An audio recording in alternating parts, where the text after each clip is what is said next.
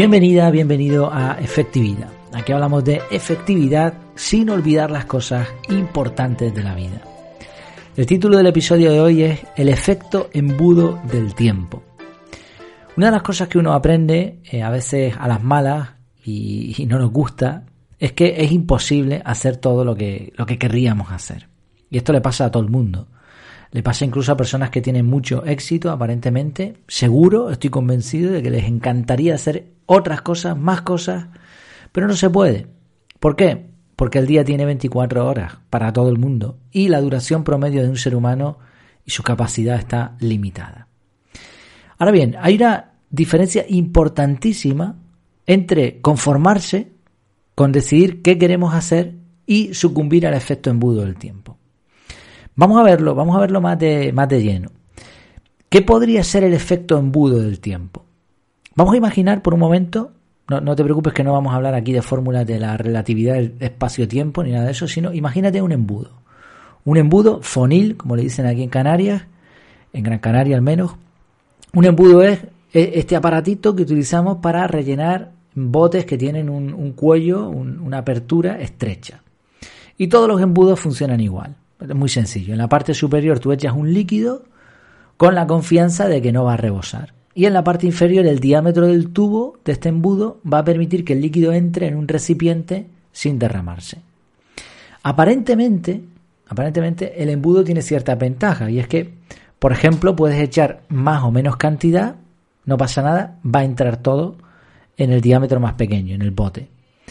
Además, mm, aparentemente también usar un embudo es muy efectivo, porque ni gastas energía ni desperdicias líquido y además llenas el recipiente, que es de lo que se trata. Hasta aquí todo bien. ¿Podría aplicar esto al tiempo? Bueno, podría ser. En el símil, evidentemente, el bote podría ser nuestra vida. Y la entrada serían esas 24 horas que hablamos, que es lo que dura un día, ni más ni menos. El bote puede ser más o menos pequeño o grande, depende de la duración de la vida de una persona, pero la entrada podríamos definirla en un día, un día 24 horas. En tu vida puedes hacer todo lo que te quepa cada día en esas 24 horas.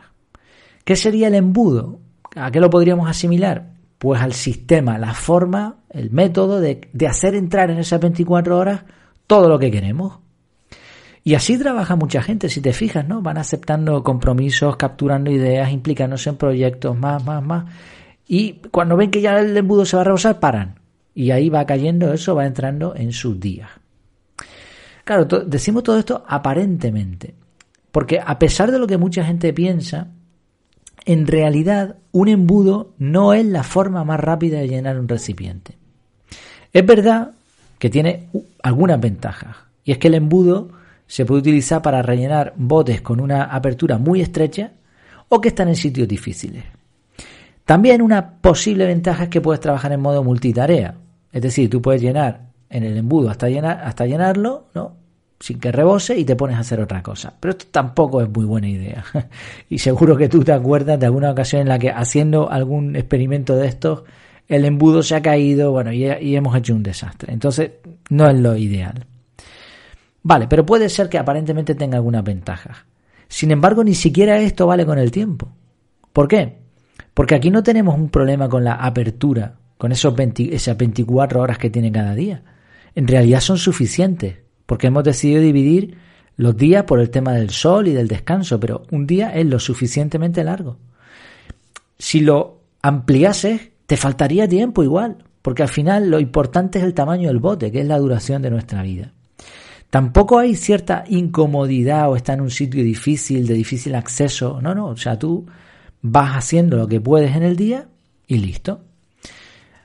Por eso, en realidad, el efecto embudo no es conveniente con el tiempo. Como decimos, los embudos tienen problemas, o sea, no es la forma más efectiva. Uno de los problemas es que si echamos diferentes tipos de líquido, tú puedes echar en el, en el embudo, en la parte superior, agua y aceite, pero como caiga el bote, ya eso no lo controla. No puedes controlar el orden. Y lo más importante, todos los recipientes están llenos aunque están vacíos. ¿Por qué? Porque dentro del recipiente hay aire. Y si no permitimos que salga el aire, el líquido caerá mucho más lento que si simplemente llenáramos el recipiente con un grifo del tamaño adecuado, permitiendo que el aire, un, poco más pequeño ¿no? que la boca del recipiente, para que el aire salga.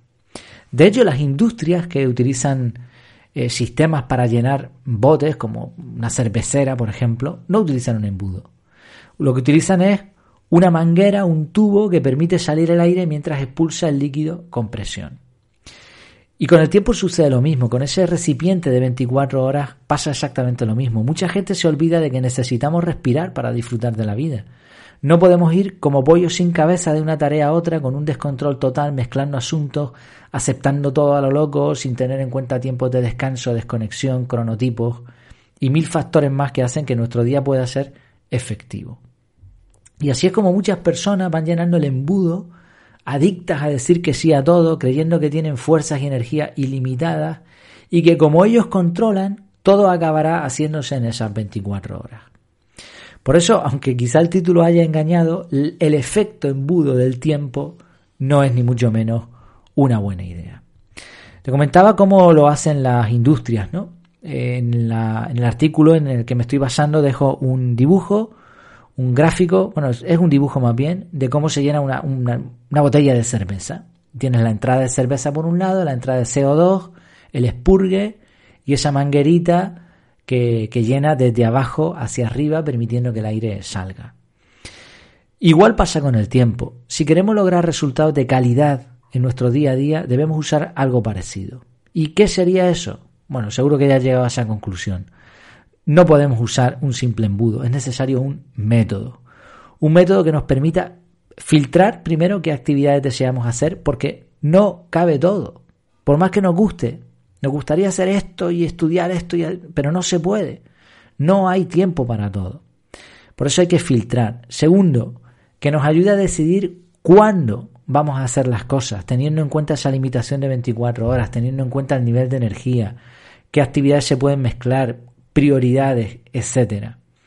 Es decir, no sirve de nada meter todo ahí sin ningún tipo de orden. El método nos tiene que ayudar no solamente a llenar el día, sino a hacerlo de forma con sentido, consecuente. Y tercero, lo más importante, el método nos tiene que permitir que haya hueco, que haya espacio para respirar. Un método que cumple estas premisas es el método de productividad personal CAR, que consta de tres pasos. Primero, capturar, Después analizar, decidir de forma sistemática qué, cuándo y cómo, qué hacer, cuándo hacerlo y cómo hacerlo. Y revisar finalmente para actuar.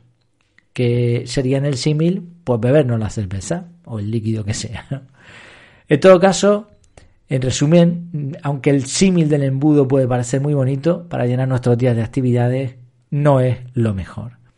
Al igual que hacen las industrias especializadas, la forma correcta de llenar nuestros días de tareas que nos hagan felices es usar un método que nos permita decidir qué hacer, cuándo y cómo hacerlo. Y lo más importante, y en todo caso, sea que uses CAR, ya sabes por cierto que tienes un descuento especial para ti como suscriptor en las notas del programa, sea que utilices este método u otro, asegúrate de que tu vida se llene con sentido, con equilibrio y que puedas respirar. Muchas gracias por tu tiempo, por tu atención y hasta la próxima.